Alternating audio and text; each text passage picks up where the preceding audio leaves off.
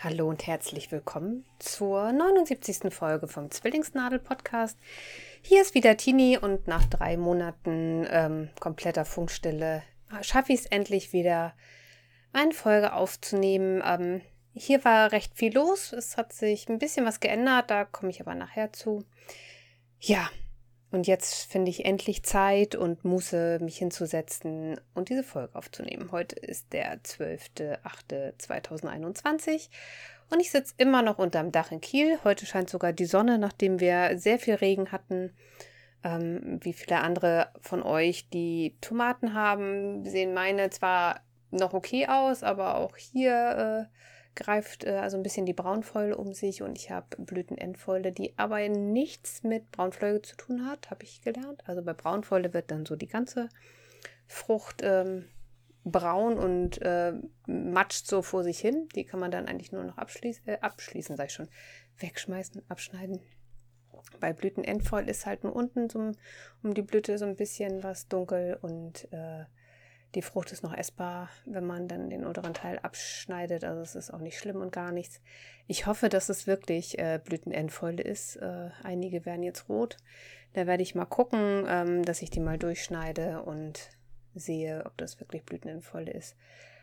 Blütenendfäule äh, deutet auf einen Nährstoffmangel hin und es wird dann empfohlen, Algenkalk auszustreuen, aber da ich momentan nicht so viel im Baumarkt unterwegs bin oder generell nicht viel unterwegs bin und auch keine Lust hatte, jetzt irgendwie das zu bestellen, äh, müssen meine Pflanzen da dieses Jahr durch. Und ich überlege mir mal fürs nächste Jahr, was ich dann da mache und ob 14, ich glaube, 14 oder 17 Tomatenpflanzen ist vielleicht auch ein bisschen viel, stehen vielleicht ein bisschen eng oder die ähm, Rootbacks, die ich gekauft habe, sind vielleicht auch ein bisschen klein. Äh, da muss ich nächstes Jahr mal gucken, wie ich das mache. Ja, aber es hat trotzdem Spaß gemacht und die ersten werden jetzt auch langsam reif. Mitte August. Ja, es war hier kalt, es war hier regnerisch, aber zu dem, was in Süddeutschland passiert ist, äh, hatten wir das hier echt Zucker.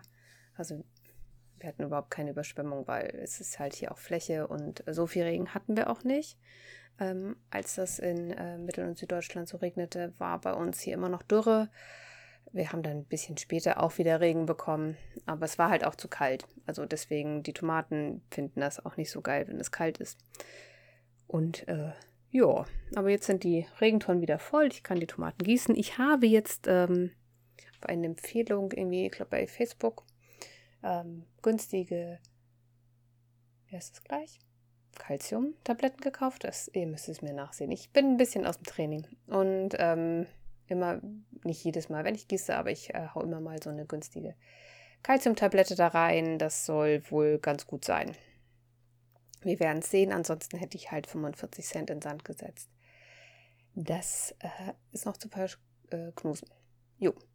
Was habe ich denn heute für euch mitgebracht? Ich habe ein bisschen Stricken, ich habe den State of the Stash, ich habe was zum Nähen, ich habe und sonst so. Und ähm, bei der Hexenküche komme ich zu dem Teil, der halt alles anders ist und auch warum ich so lange nicht aufgenommen habe.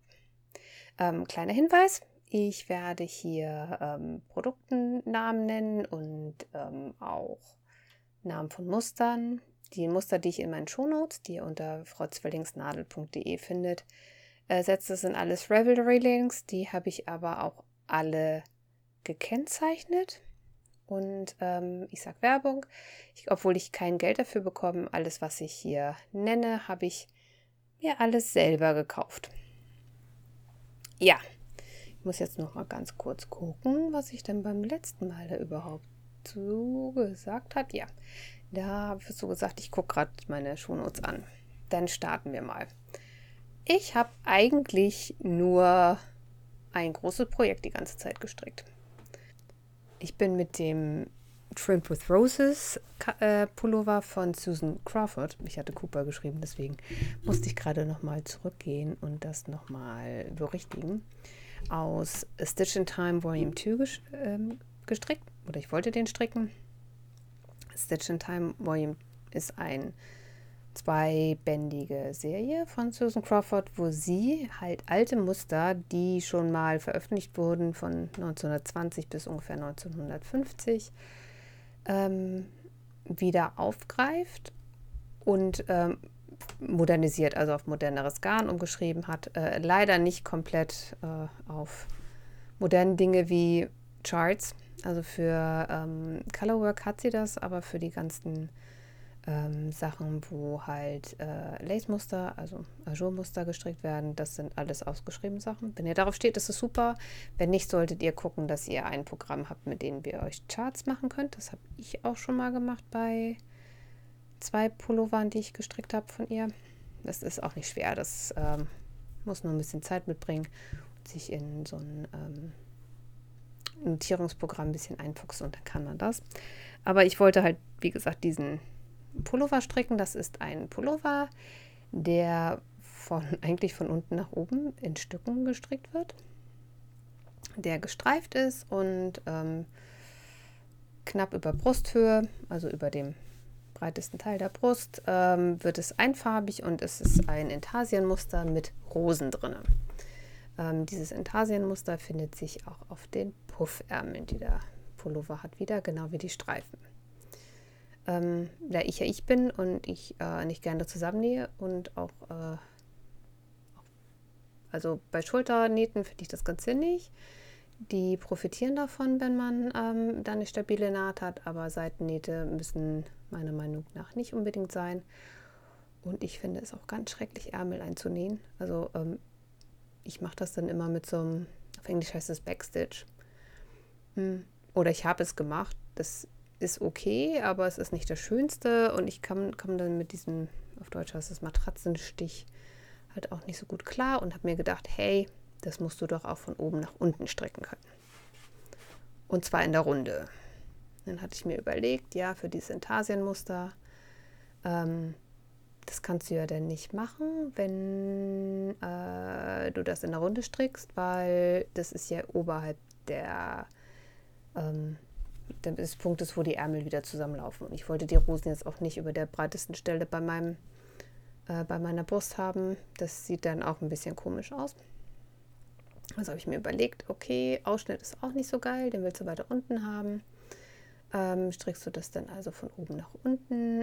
Äh, dann nimmst du Maschen zwischen den Ärmeln zu, äh, schließt die zur Runde und stickst das dann. Da habe ich auch bei Instagram ein, ein Bild von eingestellt. Also ich habe mir das auch aufgemalt, wie das dann auszusehen hätte.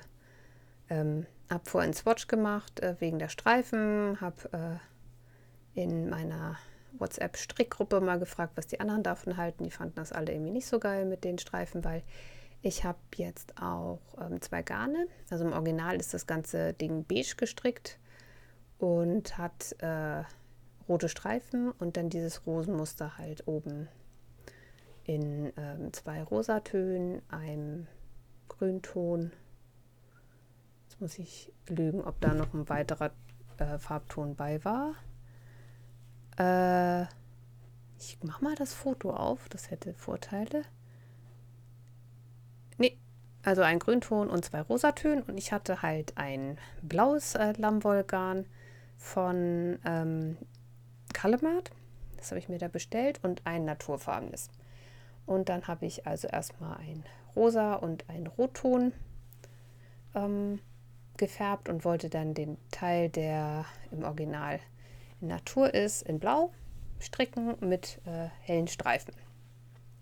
Aber meine Strickgruppe meinte, das wäre jetzt irgendwie nicht so geil, ähm, konnten sie sich nicht vorstellen. Und dann habe ich gesagt, okay, machst halt was anders, strickst den halt in äh, ganz hellblau bin dann auch angefangen und habe dann aber erstmal das Rosenmotiv geswatcht, weil Intarsia und ich, äh, ich habe noch nicht so viel Intarsien gestrickt. Das ist ja, dass man sich so kleine Knäule macht und dann ähm, das immer hängen lässt und hin und her strickt.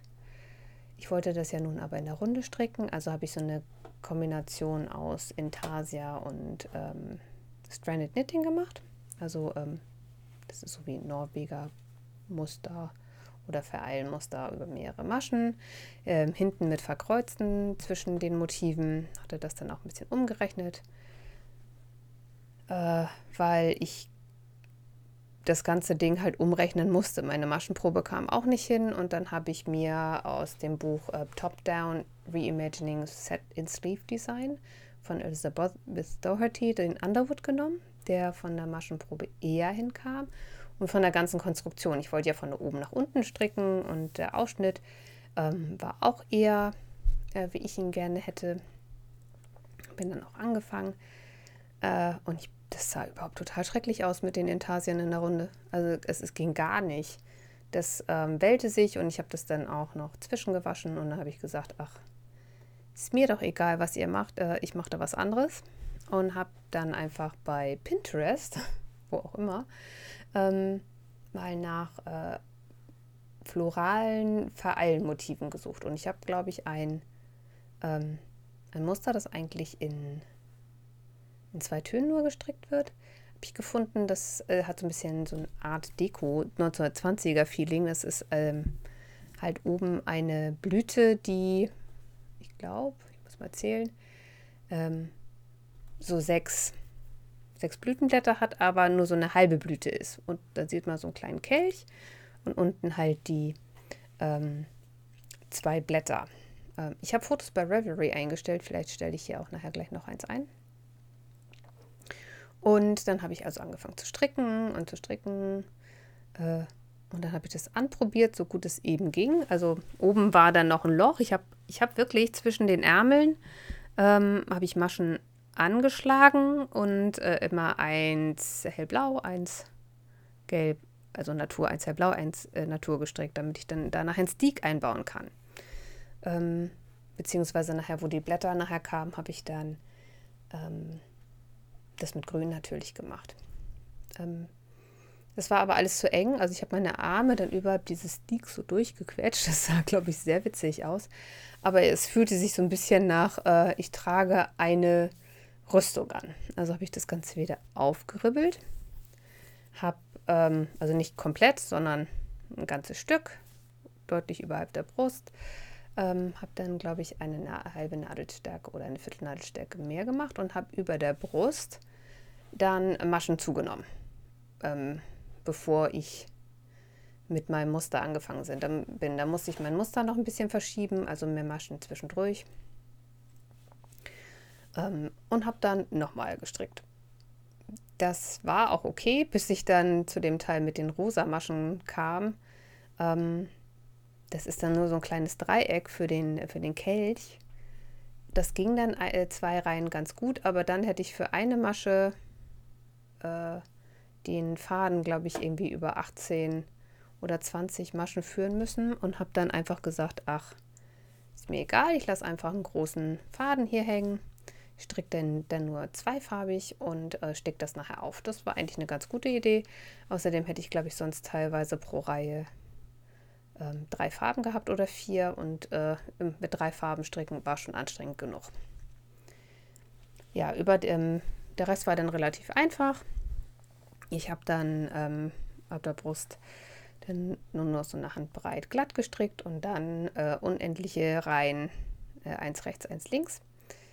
Äh, da hatte ich dann zwischendurch eins links, äh, rechts verschränkt, ein links gestrickt, aber das war dann irgendwie vom Gefühl her zu hart. Also der Kontrast zum Rest des Pullis war doch sehr deutlich. Ähm, deswegen habe ich das auch wieder zurückgerippelt und habe dann halt ein rechts, ein links gemacht. Und ähm, der Pulli ist nicht so weit. Der gilt, geht halt ungefähr bis zu dem Teil, wo bei einer Hüfthose ungefähr der, ähm, ist es gleich, der Gürtel anfängt. Vielleicht ein bisschen höher sogar noch. Ähm, ist ja auch gewünscht. Also es ist ja so ein bisschen äh, Vintage inspiriert. Und äh, die hatten ja dann kürzere Pullis an. Ich habe äh, auch noch vor, eine Hose zu nähen, so ein bisschen im, im, Matrosenstil. Da bin ich natürlich noch nicht zugekommen. Da passt der Pulli nachher ganz gut. Außerdem ist es auch ein bisschen zu warm für einen äh, Pulli aus ähm, Lammwolle. Ja, dann kamen wir zu den ähm, Puffärmeln. Ich habe ein Buch, ähm, jetzt weiß ich leider nicht mehr, wie das heißt. Es äh, gibt halt Tipps und Tricks zum ähm, Stricken von vintage aussehenden Kleidungsstücken, was man beachten muss. Und die hatten halt auch Zeichnungen. Dann wollte ich eigentlich einen, ähm, einen Ärmel stricken, der oben, ja, das heißt Box Top. Also das ist dann und hat dann so zwei Falten, gestikuliere hier gerade wild mit meinen Händen, ähm, dann ist das oben wie, echt wie so eine, so eine viereckige Schachtel und dann fällt es runter. Da wusste ich aber dann partout nicht, wie ich das hinkriegen sollte und habe gedacht, so, wie strickt man wohl einen Puffärmel? Von oben. Ich hatte dann die Frage auch bei Ravelry gestellt und kriegte dann auch Muster vorgeschlagen.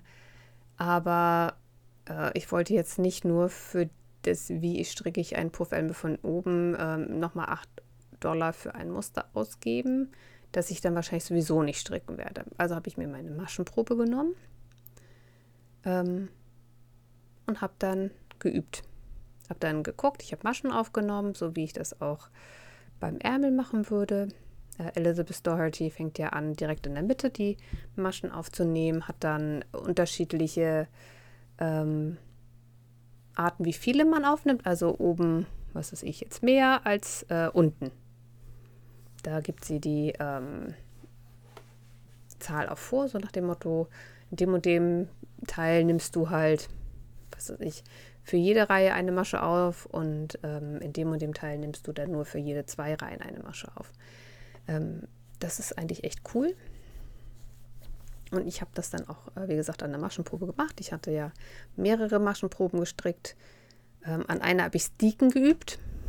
Äh, das äh, gar nicht nur so halb gut.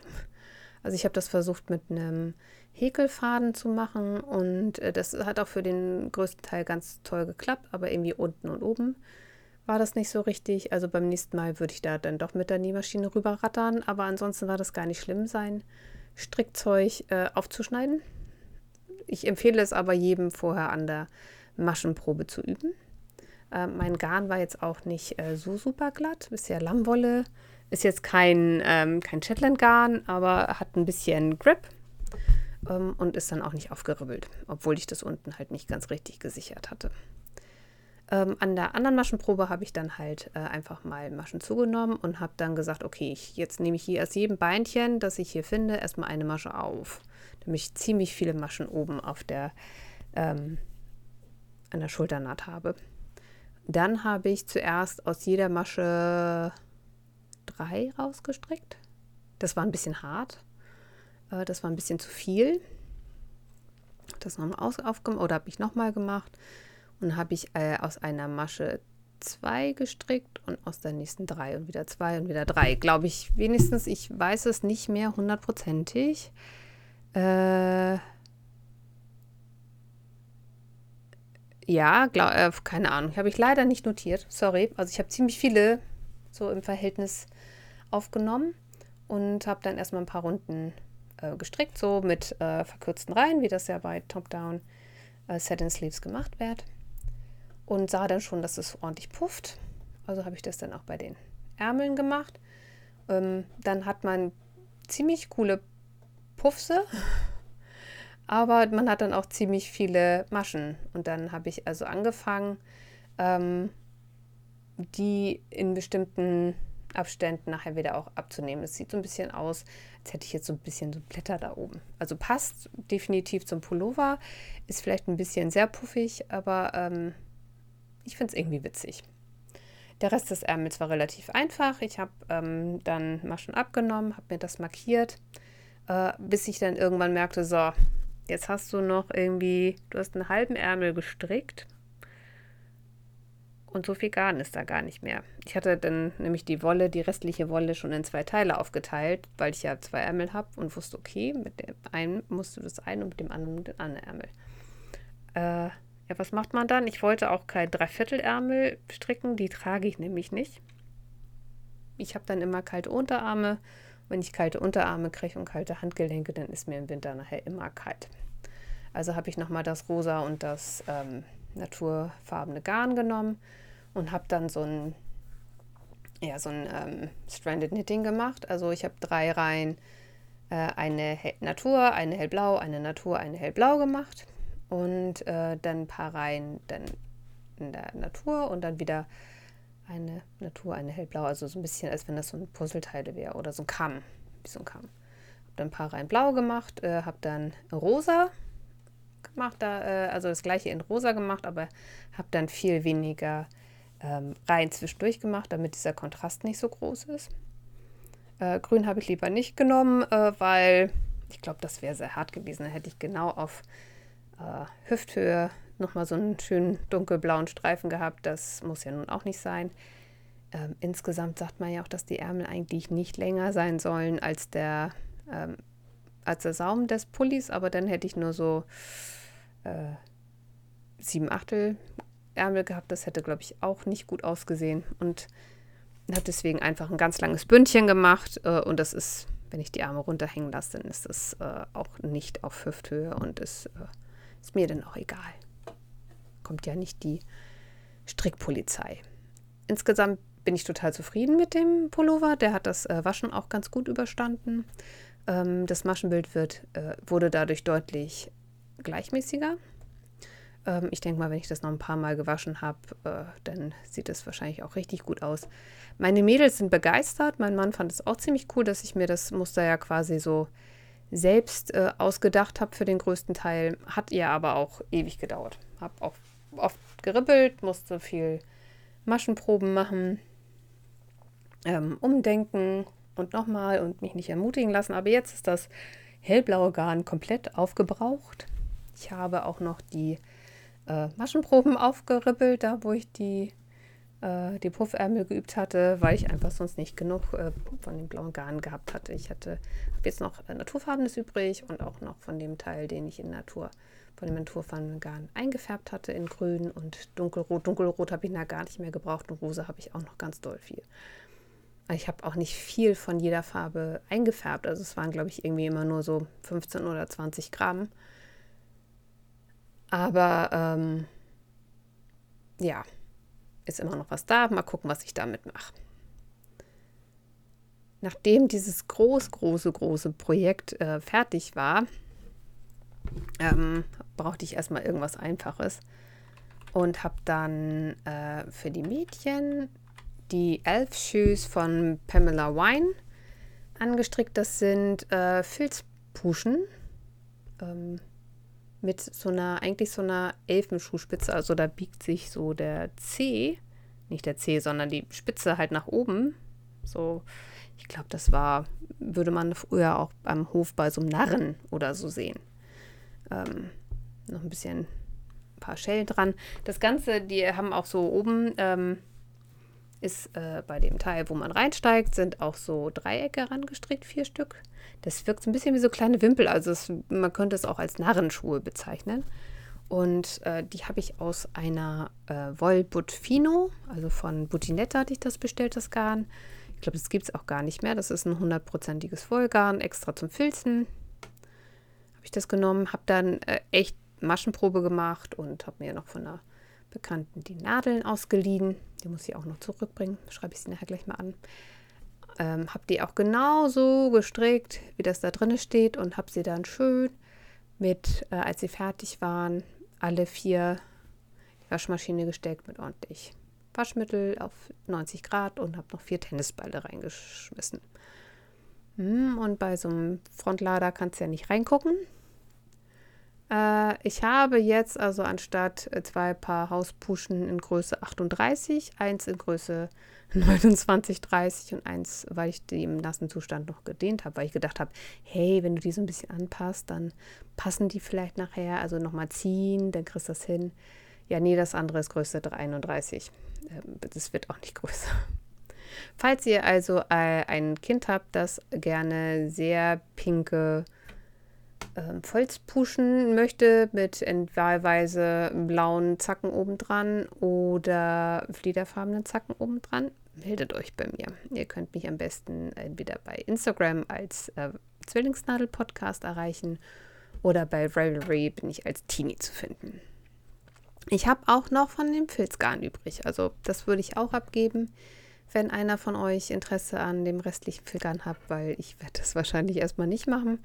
Ähm, meine Kinder tragen auch einfach nicht gerne Hausschuhe. Deswegen war ja die Idee, wenn ich ihnen die Filzsocken mache. Ja, egal. Ja, die habe ich aber auch fertig.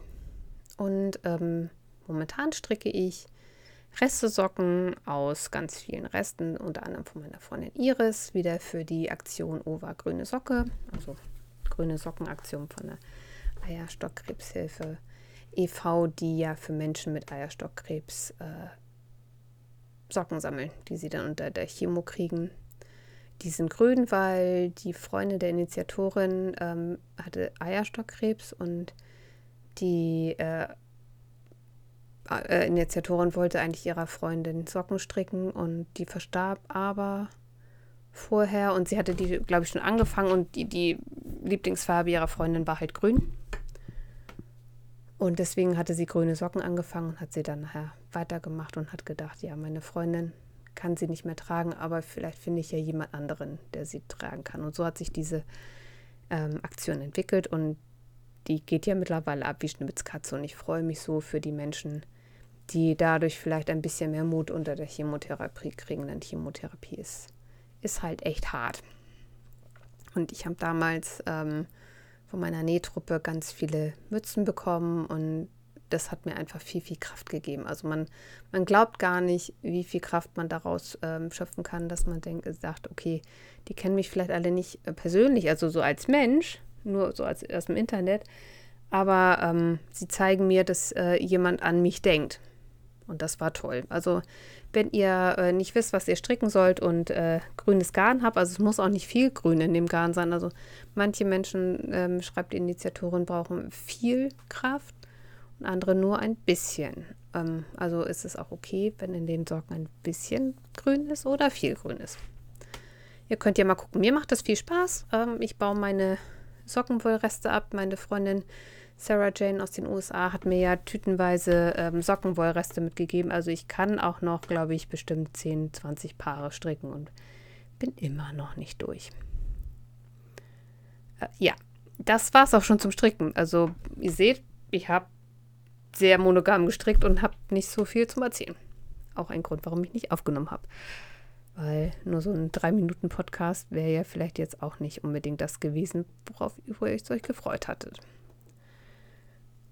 Ja, ich habe dann auch äh, Ende Juli mal aufgeschrieben, wie mein Stash sich entwickelt hat. Und es ist wirklich ein bisschen weniger geworden, obwohl ich festgestellt hatte, dass ich das ganze Filzgarn, was ich ähm, benutzt habe für meine Hausschuhe, gar nicht in den Stash eingepflegt hatte, ich Dödel. Ähm, das habe ich nachgepflegt. Und trotzdem sind, habe ich jetzt 1166 Meter weniger als vor drei Monaten. Das sind, glaube ich, dann wahnsinnige 300 30 Gramm, 350 Meter pro Monat, also noch nicht mal ein Knäuel Sockengarn im Monat, aber egal. Mein Stash beträgt jetzt 56.140 Meter. Ich habe aber große Pläne, also nach den Socken will ich ein Pullover stricken für mich äh, aus Stashgarn in Fingering. Also das ist dann wahrscheinlich Weihnachten soweit. Und ich will aber für die Mädchen auch zu Weihnachten noch Mützen stricken. Ähm, da werde ich auch Stashgarn nehmen. Aber dazu erzähle ich dann das nächste Mal mehr. Dann kommen wir mal zum Nähen. Äh, obwohl ich äh, meinen Nähplatz ja vorwiegend als Homeoffice nutze und dann also keine Lust habe, immer meine ganzen Sachen von der Arbeit abzubauen, die Nähmaschine aufzubauen, ähm, zu nähen und dann alles wieder abzubauen, habe ich ein bisschen was genäht. Ich habe mir nämlich ein Strandkleid aus einer alten Burda genäht. Meine Freundin ähm, hat ihren ganzen, äh, nicht ihren ganzen, aber sie hat ganz, von ganz, ganz vielen Nähzeitschriften getrennt und hat gefragt, ob ich durchgucken wollte. Und da waren halt dann ein paar alte Borders dabei. Und ich hatte in meinem Stash noch äh, ein, ein Panel von Dreskova. Die sitzen ja in Polen und die machen halt so ähm, Stoffstücke. Meins war jetzt unten mit Blumen bedeckt und nach oben stiegen dann so einzelne Blütenblätter auf da wusste ich immer nicht genau, was ich daraus machen soll. Das Ding ist äh, ein ganz dünner Jersey. Äh, da wollte ich mir jetzt auch keinen Rock draus nähen oder so, weil äh, so ein durchscheinender weißer Rock, da hatte schon Prinzessin Diana keine guten Erfahrungen mitgemacht. Aber für den Strand fand ich es okay. Ähm, das ist auch relativ einfach. Das Ganze ist gerade geschnitten, hat äh, angeschnittene Ärmel. Ähm, ja, oben so ein, so ein, so ein ist ein Teil des äh, Panels. Äh, da werden dann, gar nicht wahr, das ist so ein bisschen wie so ein Raglan. Also hinten ist der Ärmel angeschnitten, aber vorne äh, setzt man so einen halben Raglanärmel an. Das war ganz gut. Da konnte ich dann halt so ein bisschen schummeln, weil ich ja konnte das nicht äh, ganz zuschneiden und musste dann sozusagen für dieses eine Teil aus dem Rest äh, den, äh, das Schnittmuster nicht im Fadenlauf auflegen und habe das dann irgendwie zugeschnitten. In die Mitte, ähm, also in der Taille, hat das Ganze dann äh, ein Gummi. Ähm, da wird dann Ober- und Unterteil wird zusammengenäht, die Nahtzugabe hochgeklappt, äh, festgesteckt und da dann äh, Gummiband durchgezogen. Das ist super. Also für den Strand, äh, Badeanzug an, äh, Strandkleid über, ähm, Schlabbis an und fertig ist man. Also ich bin auch keine, die am Strand jetzt super schick sein muss. Das muss halt schnell anzuziehen sein, schnell überzuwerfen, äh, wenn wir dann nach Hause wollen oder wenn äh, die Sonne so doll scheint, dass meine Schultern verbrennen. Ähm, perfekt. Also kann ich empfehlen. Ich kann ja mal gucken, ob ich noch wieder rausfinde, aus welcher Burda das war. Vielleicht habe ich das auch bei Instagram verlinkt, da muss ich nochmal nachgucken. Ähm, dann habe ich natürlich wieder Wäsche geflickt, weil zwei Kinder und ein Mann. Äh, aber mein Mann macht nicht viel kaputt, aber ähm, seine Unterhosen, die haben alle so ein breites Gummiband. Und obwohl wir die Sachen nicht in, die, ähm, in den Trockner stecken, ähm, aber alles an Unterwäsche, egal ob da Spitze oder sonst was dran ist, wird bei uns halt grundsätzlich bei 60 Grad gewaschen. Das führt dazu, dass diese Gummibänder auch bei Markenunterwäsche super duper schnell aufgeben. Also ich habe keine Ahnung. Meine dünnen Gummis an meinen etwas feminineren ähm, Unterhosen geben halt nicht auf. Aber seine halt echt regelmäßig. Und äh, wenn man solche Sachen schon mal festge äh, aufgetrennt hat, dann weiß man, die sind so richtig blöd festgenäht. So richtig, richtig blöd. Also da musste ich dann da halt jede einzelne ähm, Naht mit, der, mit dem Nahttrenner auftrennen. Ähm, habe dann äh, neue Gummibänder rangesetzt und jetzt halten die bestimmt noch mal ein, zwei Jahre. Ich finde das halt auch nachhaltiger, die Sachen zu reparieren, als die dann auf den Müll zu schmeißen. Weil äh, Unterwäsche in den Altkleidersack geht leider gar nicht, finde ich. Also ich möchte nicht, dass da irgendjemand meine Unterwäsche durchsortieren muss, auch wenn die gewaschen ist. Also ähm, ich kann mir nämlich vorstellen, dass genug Leute ihre Unterwäsche nicht waschen, bevor sie den in den Altkleidersack geben. Ähm, mit dem Trennen, das gleiche habe ich auch noch mal bei äh, zwei Schrottis, die ich für die Mädchen gekauft hatte, gemacht. Die waren einfach zu weit. Meine Mädchen sind ja recht schlank und ähm, da musste ich halt auch erstmal das fest angenähte Gummiband in mühevoller Kleinarbeit Stich für Stich raustrennen. Abschneiden ging auch nicht, dann wäre es nicht hoch genug gewesen. Und ähm, dann habe ich dann, wie gesagt, alles rausgetrennt, habe das äh, versäubert, umgeklappt und einen äh, Tunnel reingenäht sozusagen und dann einfach ein Gummiband durchgezogen. So kann ich das ähm, immer wieder anpassen, damit ähm, falls die Figur der Mädchen sich ändert oder das Gummiband aufgibt, ich das einfach äh, besser ähm, reparieren kann.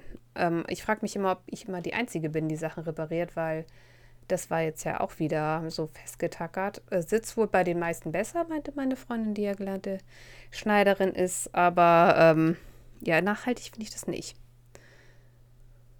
Und dann habe ich äh, auch noch die Jeans für meine Tochter äh, fertig bekommen. Da hatte ich ja letztes Mal schon von be berichtet, dass ich ähm, eine Hose, die ich von einer Freundin geschenkt bekommen hatte, die war äh, echt viel zu weit. Ich glaube, ich habe auf jeder Seite sechs, also zwölf Zentimeter insgesamt rausgenommen. Ähm, habe die komplett an den Seiten aufgetrennt. Also die Kappnaht innen habe ich äh, beibehalten und den Reißverschluss auch. Aber ähm, die ganzen Nieten musste ich halt raustrennen und äh, die ist jetzt fertig, die Hose. Da habe ich jetzt noch den Knopf angenäht und ein Knopfloch genäht. Und wir haben das Ganze gefärbt. Ich wollte da eigentlich so einen Farbverlauf äh, machen, aber das hat irgendwie nicht so richtig hingehauen. Sieht jetzt so ein bisschen äh, Used Look aus. Also ähm, da, wo die Taschen waren, da hat der äh, Entfärber nicht so ganz gewirkt, beziehungsweise ich hatte das ja in dann Chlorix eingelegt. Ähm, das ist noch ein bisschen dunkler. So, und jetzt mit dem Blau, wie wir das überfärbt haben, ähm, schimmert das ein bisschen bräunlich durch. Also ich finde es ziemlich cool. Meiner Tochter gefällt sie auch. Ja, Und jetzt mache ich erstmal eine kurze Pause und mach, bereite mal unser Armbrot vor. So, das Armbrot ist jetzt im Backofen. Ich habe ungefähr 13 Minuten Zeit, bis ich dann den nächsten Schritt machen kann. Dann kommen wir mal sozusagen äh, in den Bereich äh, Hexenküche und äh, Hausmeisterei. Warum habe ich also so ewig nicht aufgenommen? Ja, zuerst ganz normal, wollte ich nach vier Wochen aufnehmen und dann war, glaube ich, bei uns relativ viel los. Ähm, Vorbereitung für die Geburtstage der Kinder, die im Juli ja auch schon wieder Geburtstag hatten und elf geworden sind.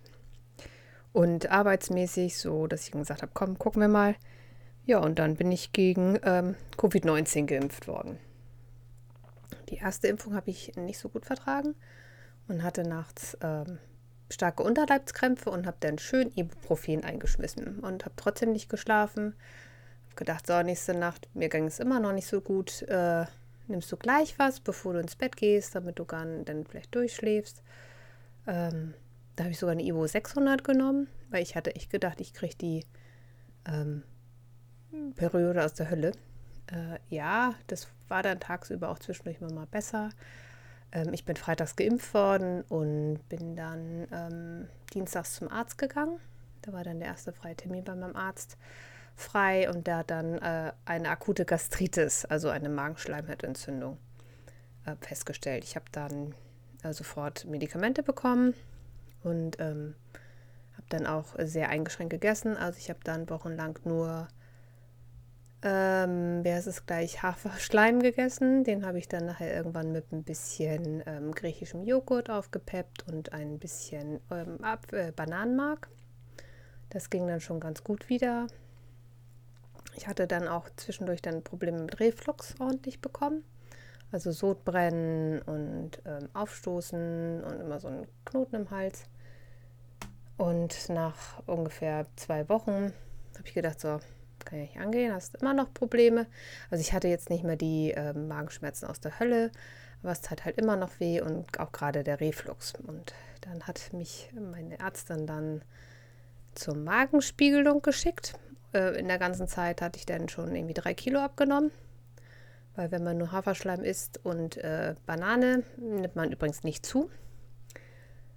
Äh, Ergebnis von der Magenspiegelung hat dann nochmal 14 Tage gedauert. Ich habe dann schon angefangen, dann Salzstangen zu essen, also so ein bisschen nach und nach ein bisschen was einzuführen. Ich hatte mich dann schon mal belesen, habe gelesen, okay, nichts Saures, kein weißes Mehl, ähm, habe eine Vollkornsalzstange gegessen, ähm, diverse, also keinen fetten Käse, also habe ich eigentlich keinen Käse gegessen, keine Zwiebeln, kein Knoblauch, die Liste der Dinge, die man bei Gastritis nicht essen soll, ist lang, kann ich euch sagen. Und ich war dann total verunsichert. Ergebnis der Magenspiegelung äh, hat dann angegeben, ich habe äh, chronische Gastritis, die aber zu dem Zeitpunkt durch die Medikamente, die ich gekriegt habe, schon wieder inaktiv war. Aber halt auch äh, Reflux chronisch.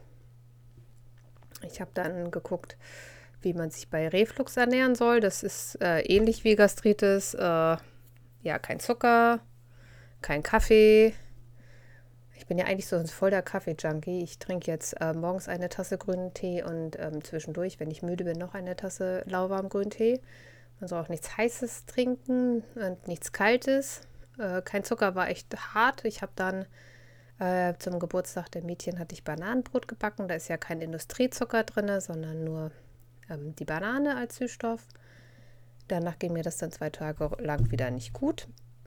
Und ähm, ja, ich war jetzt zur Ernährungsberatung. Ähm, ich habe jetzt erstmal sozusagen den Ernährungsplan für ähm, Leute mit äh, starker, ähm, starkem Reflux bekommen. Ich habe also nur noch einen leichten Reflux. Also ich merke das immer noch, wenn ich morgens aufwache, dass ich äh, in meinem Kehlkopf das ganz rau ist, so als ob ich äh, eine Erkältung kriege, was ich aber nicht bekomme. Und ähm, ich soll jetzt Low Carb essen. Also ich. Super, ne? Also kein Brot mehr, keine Nudeln, kein Kuchen, keine Kekse, Zucker sowieso nicht. Also keine Kohlenhydrate, ähm, so aus Industriezucker. Ich darf zwei Handvoll Obst am Tag, am besten Beeren, ähm, aber am besten in Verbindung mit äh, irgendwas Proteinhaltigen oder direkt nach einer Mahlzeit. Also wenn ich weiß, dass ich mittags ähm, Salat und Feta-Käse hatte, dürfte ich im Anschluss dann noch ein bisschen Apfel essen. Oder morgens esse ich ähm, jetzt mittlerweile Quark mit äh, Beeren oder einem anderen Obst und äh, ein paar Haferflocken. Also ich darf Kohlenhydrate, ich soll halt deutlich Kohlenhydrat reduziert essen. Ähm, ja, die Haferflocken waren dann ein Zugeständnis der Ernährungsberatungsseite. Sie sagte, aber sie tun meinem Magen einfach richtig, richtig gut. Also wir reden jetzt auch kein Massen an äh, Haferflocken, sondern so ein bis zwei Esslöffel. Die legen sich nämlich ähm, so als äh, Schutzschicht über die Magenschleimhaut. Es ist super. Also wenn ihr Probleme mit dem Magen habt, ähm, Haferflocken einfach mit Wasser aufkochen. Ähm, wenn ihr Obst vertragt, eine reife Banane reinmusen. Super. Also das habe ich jetzt wochenlang gegessen. Ähm, das mag ich Gott sei Dank. Ähm, ich sollte ja auch Milch meiden, weil es ja hieß nicht so fett. Aber die Ernährungsberaterin meinte, also normalen Käse könnte ich auch essen. Ich würde ja keine Massen davon essen. Ähm, tue ich ja nicht. Ich esse dann halt mal eine Scheibe auf lecker, Anführungsstrichen, Eiweißbrot. Also ich habe ein Rezept gekriegt, das werde ich mal ausprobieren. Ich habe mir jetzt erstmal fertiges Eiweißbrot gekauft. Da ist halt viel Quark drin und wie der Name sagt, Ei. Die Ernährungsdocs ähm, vom NDR haben da auch Rezepte auf ihrer Seite und ich war in der Praxis einer dieser Ernährungsdocs. Ähm, ich war zwar nicht bei Frau Dr. Schäfer, sondern weil, bei der Ernährungsberaterin, weil ich ja meine Diagnose schon durch den Gastroenterologen hatte. Ich muss aber jetzt nochmal einen Fructose- und Laktoseintoleranztest machen. Also ich glaube, wenn ich jetzt auch noch laktoseintolerant bin, dann weiß ich gar nicht mehr, was ich essen soll. Aber vielleicht ähm, würden die Probleme auch deutlich weniger werden, wenn ähm, ich keine Laktose mehr zu mir nehme. Oder ähm, dann halt Laktase dazu nehme, wenn ich dann Laktose zu mir nehmen soll. Ich habe äh, jetzt die letzten Tage immer mal getrackt, äh, wenn ich so essen würde, wie ich denke, dass ich essen sollte. Also viel Protein, keine hohen Kohlenhydrate, dann nehme ich ungefähr 1000 Kalorien zu mir am Tag. Äh, das ist nicht so gut. Ich bin jetzt angefangen, in meinen äh, Quark äh, Nussmus reinzurühren, damit ich ein bisschen mehr Energie habe, weil äh, ich habe jetzt über 5 Kilo abgenommen seit Juni. Das äh, ist jetzt auch okay. Also ich finde das super, wie ich jetzt aussehe. Äh, viel, viel, viel dünner müsste ich jetzt nicht mehr werden. Drei Kilo Spiel gebe ich mir noch. Äh, und dann wäre ich, glaube ich, äh, doch in einem Bereich, der schon als Untergewicht gelten würde. Gucken wir mal. Ähm, dann hätte ich 10 Kilo ungefähr abgenommen. Gar nicht wahr, ich kann nicht rechnen. Dann hätte ich 8 Kilo abgenommen. Das wäre dann auch okay. Also ja, ich habe aber dann äh, auch mitgekriegt, dass wenn ich zu viel abnehme, dass wir uns dann wieder treffen. Dann müssen wir halt gucken, was wir umstellen können, weil ich soll ja auch nicht zu fett essen. Also ich soll jetzt fünf kleine Mahlzeiten am Tag essen. Das fällt mir noch ein bisschen schwer. Ähm, Gerade so nachmittags, äh, weil ich ja auch nicht einfach äh, zum Obstkorb gehen kann und mir eine Banane oder einen Apfel nehmen können. Das sind dann einfach zu viele Kohlenhydrate außerhalb einer Mahlzeit. Das ist dann wieder nicht so gut für den Reflux. Ich habe dann auch noch, äh, das hört sich jetzt ganz schlimm an, aber es ist so ein, so ein Leinsamsud äh, als Empfehlung bekommen. Den habe ich mir gekocht. Also man kocht Leinsamen mit Wasser auf, lässt eine halbe Stunde köcheln, seit es ab, füllt es dann wieder auf einen halben Liter auf und jetzt nach jeder Mahlzeit trinke ich so 20 Milliliter davon und es legt sich so wie so ein Schutzschild auf die Speiseröhre und auf den Magen. Und ähm, ich hoffe, dass ich das damit alles wieder in den Griff kriege. Ich möchte nämlich gerne von den Medikamenten weg. Also so Protonpumpenhämmer sind was Tolles, ähm, stehen aber am Verdacht, auf die Muskeldichte zu wirken. Also wenn man das langfristig nimmt, dann ähm, kann das sein, dass die Knochendichte abnimmt und Osteoporose wäre jetzt auch nicht sowas, was ich so geil finden würde. Also ich werde jetzt anfangen zu supplementieren Calcium und ähm, Vitamin B12 Einfach für die Knochendichte, weil man das sagt, das sollte man dann machen. Ich, äh, Entschuldigung, Audacity spielt hier gerade ein bisschen verrückt. Und ähm, ja, deswegen habe ich jetzt für euch keine Rezepte. Also ich habe zwar Bananenbrot gebacken und ich habe auch Kuchen für die Mädchen zum Geburtstag gebacken und Brownies, aber so richtig äh, tolle neue Rezepte kann ich euch gar nicht empfehlen. Was aber zum Geburtstag der Kinder super angekommen ist, ich hatte mir von einer Bekannten ein Bubble-Waffeleisen ähm, ausgeliehen. Ich weiß nicht, ob das bei euch auch gerade so der Hit ist. Das ist halt so eine Waffel und die sind aber sind keine Vierecke, sondern so runde Kreise. Sieht so ein bisschen aus, als ob da so halbe Ping-Pong-Bälle drin sind. Füllt man den Teig ein, backt es von äh, einer Seite zwei Minuten, dreht das ganze Waffeleisen um, dann fließt der Teig dann halt nochmal auf die andere Seite zum Teil, mal auch nicht. Und dann kommt da auf die leicht abgekühlte Waffel ähm, Eis. Und dann könnt ihr da noch Smarties und all sowas drauf machen oder Banane und Soßen und Streusel und Krokant und was hast du nicht gesehen. Das war der totale Hit. Also das fanden die Kinder super. Ähm, ich hatten, wir hatten eine GPS-Schatzsuche äh, gebucht im Internet, ganz schnöde. Da waren die Kinder auch anderthalb Stunden aus dem Haus und ich hatte dann also genug Zeit für elf Kinder Bubble-Waffeln zu machen. Jede Kost, äh, das kostet ja auch ungefähr vier Minuten Zeit, jede Waffel zu braten, plus Zeit dazwischen. Also ich war in den anderthalb Stunden auch noch nicht fertig. Ich hatte nämlich ähm, für 18 Kinder Teig gemacht, weil ich nicht wusste, ob die mehr als äh, eine Waffel essen. Ha Hinweis, nein, haben sie nicht. Ähm, aber das war eigentlich eine coole Idee für den Geburtstag. Meine Tochter wusste das nicht, dass ich das vorhab und äh, war schwerst begeistert. Ja, jetzt wisst ihr, warum ich nicht aufgenommen habe. Es ging mir zwischendurch einfach echt nicht gut ähm, und dann äh, war meine Energie auch ein bisschen runter, weil, ja, wie gesagt, ich habe nicht so viel äh, gegessen, abgenommen. Jo, dann kommen wir zu meiner letzten Rubrik.